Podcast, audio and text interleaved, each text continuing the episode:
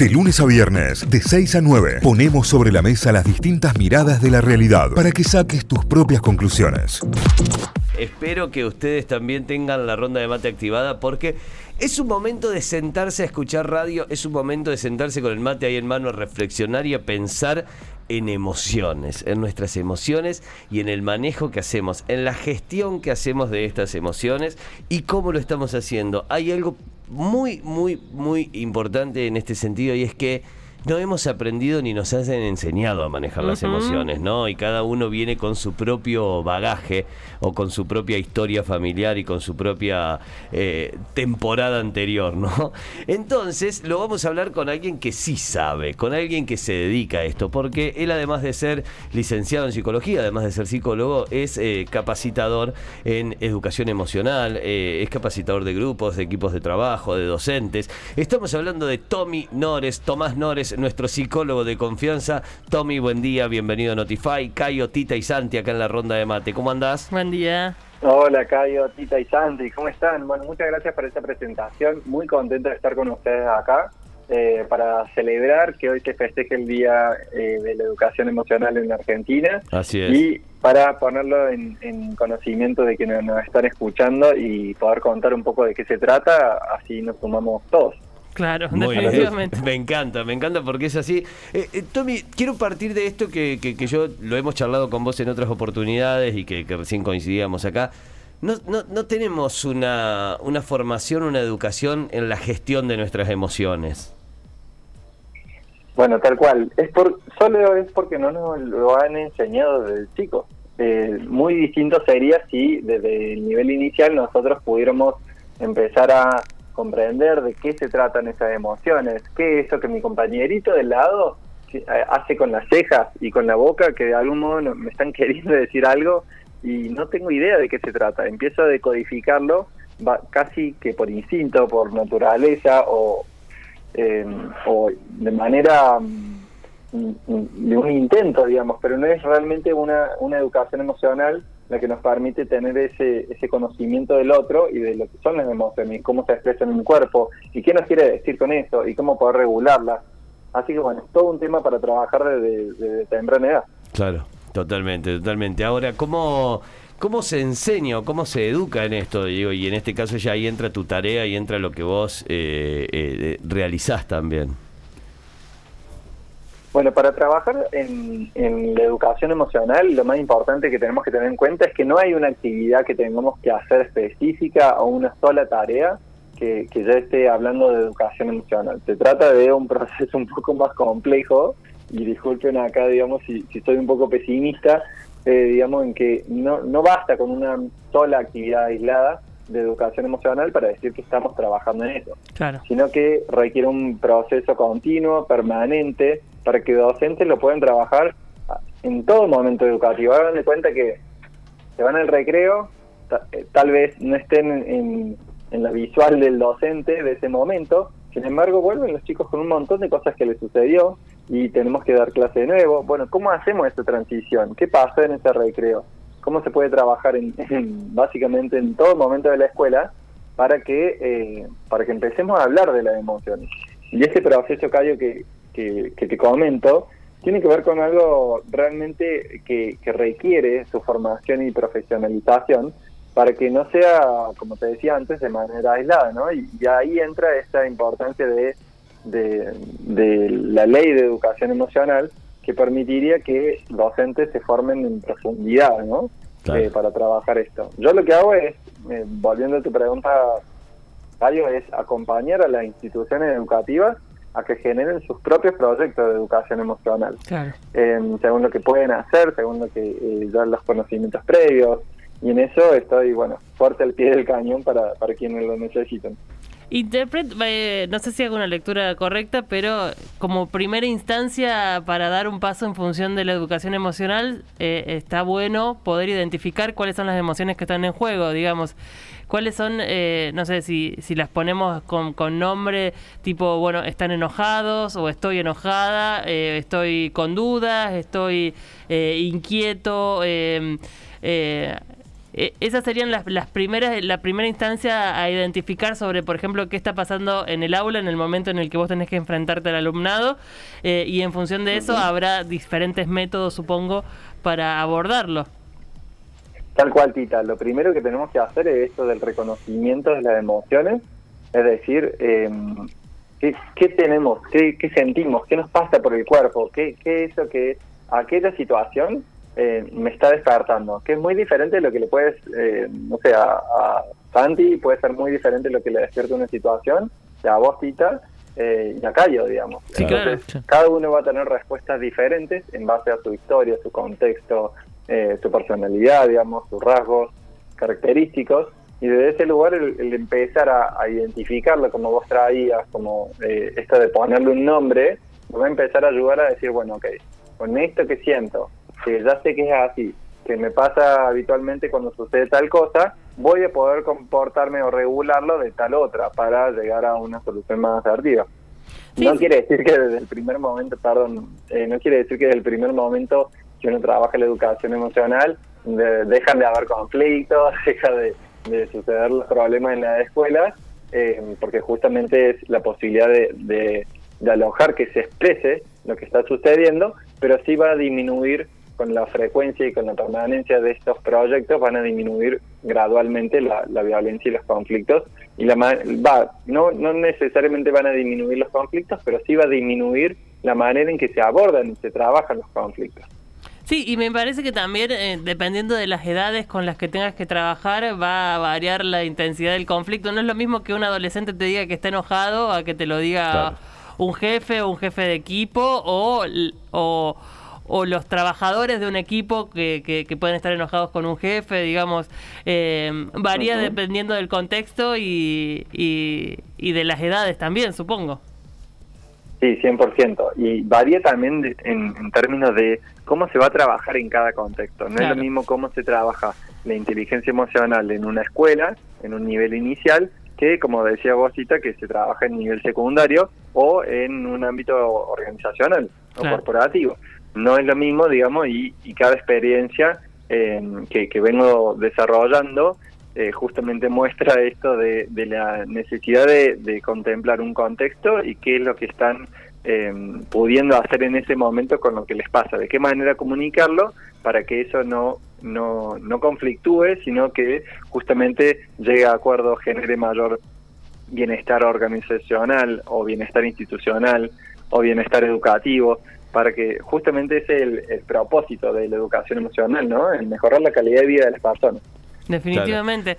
Imaginaba también que, como en tantas otras cuestiones que tienen que ver con, con, lo personal, con lo emocional, con, con, cómo recibimos o damos lo que tenemos, eh, mucho de esto se puede trabajar en mejores condiciones si cada uno individualmente puede identificar eso que le pasa, digamos, y eh, como, como primera instancia, antes de requerir o, o, reclamar una instancia de, bueno, nos reeduquemos emocionalmente para trabajar mejor, para estudiar mejor, para eh, lo hacemos en lo personal, también debe estar bueno, digo, para que el oyente también le sirva repensar qué le pasa cuando le está pasando algo, digamos, qué, qué siente, qué, qué característica tiene su enojo, qué característica tiene su felicidad, qué, qué cosas pueden generar las instancias de ansiedad y demás.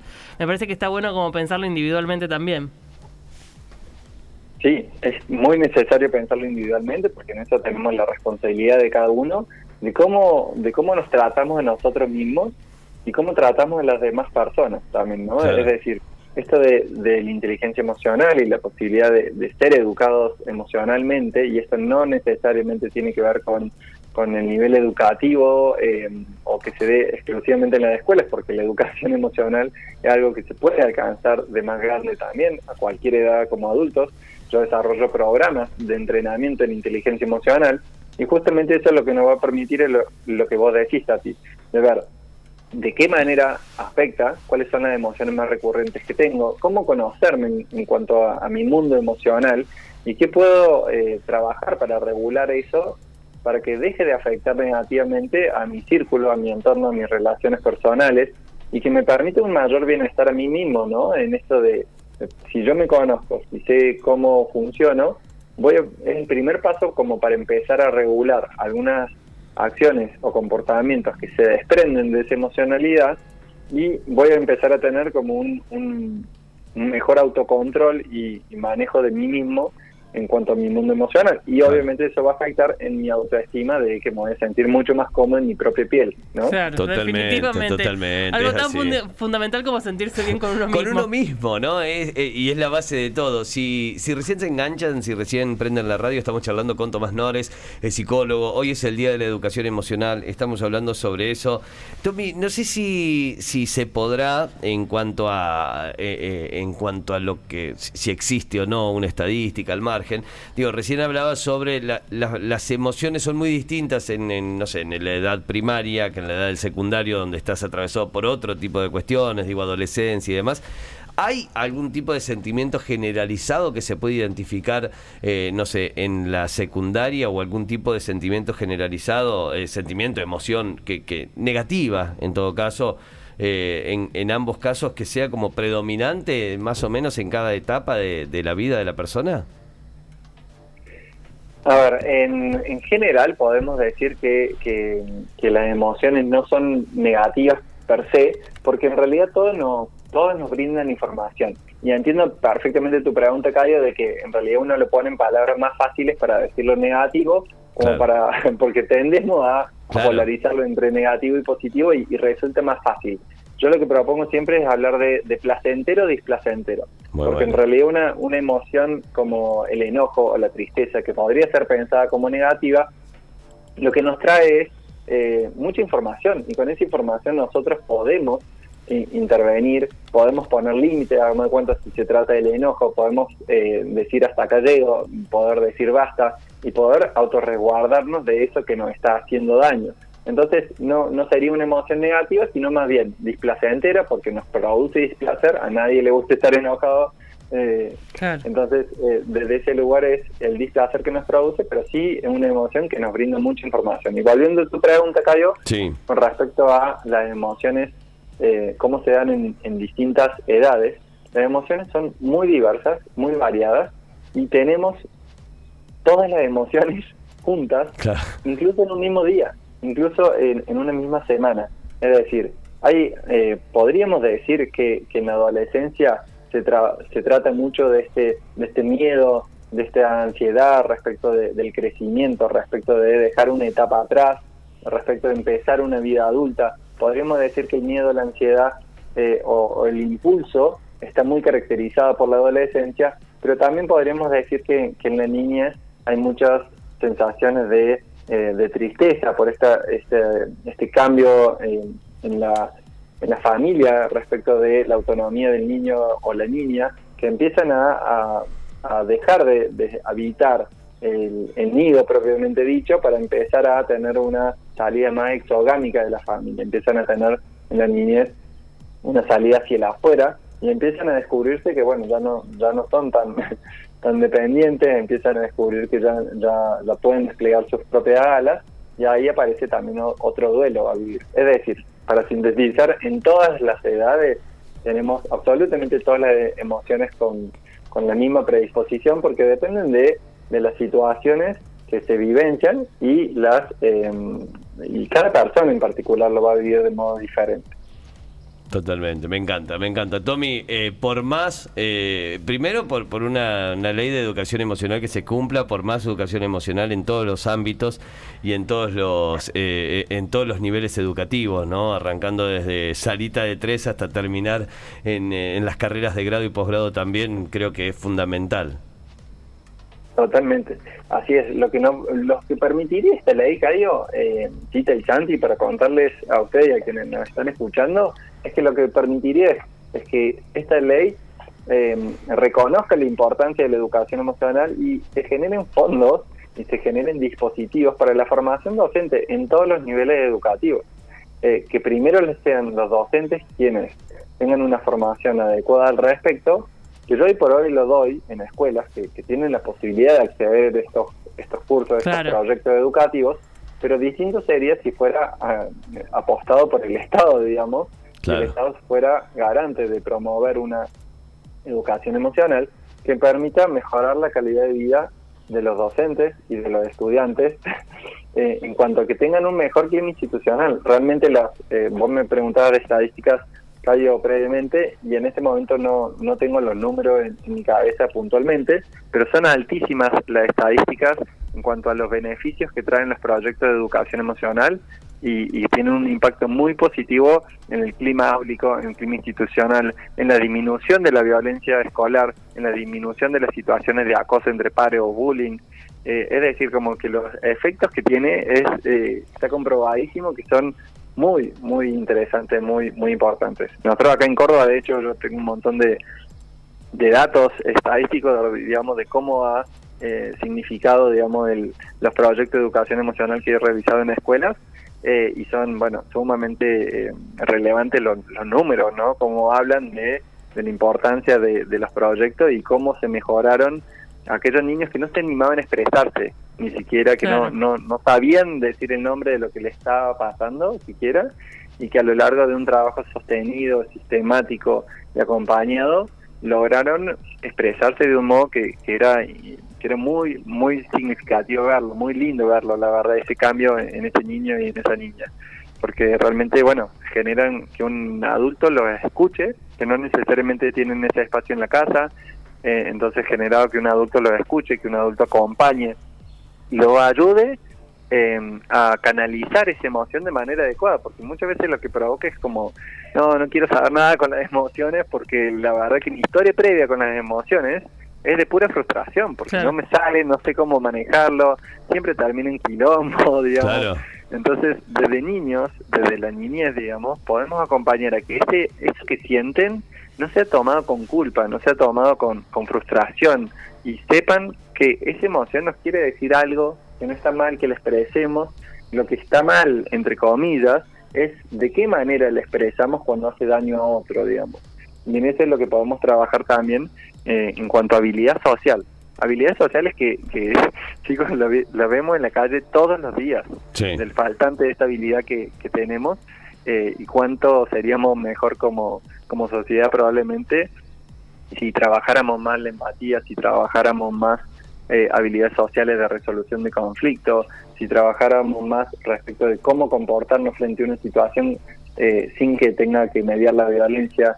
Eh, así que bueno, Me encanta. esto sería súper importante para mí. Está buenísimo, Tommy. La verdad que está, está zarpado realmente. Muchísimas gracias por, uh, por, por, la charla, como siempre, por sumarte a la ronda de mates.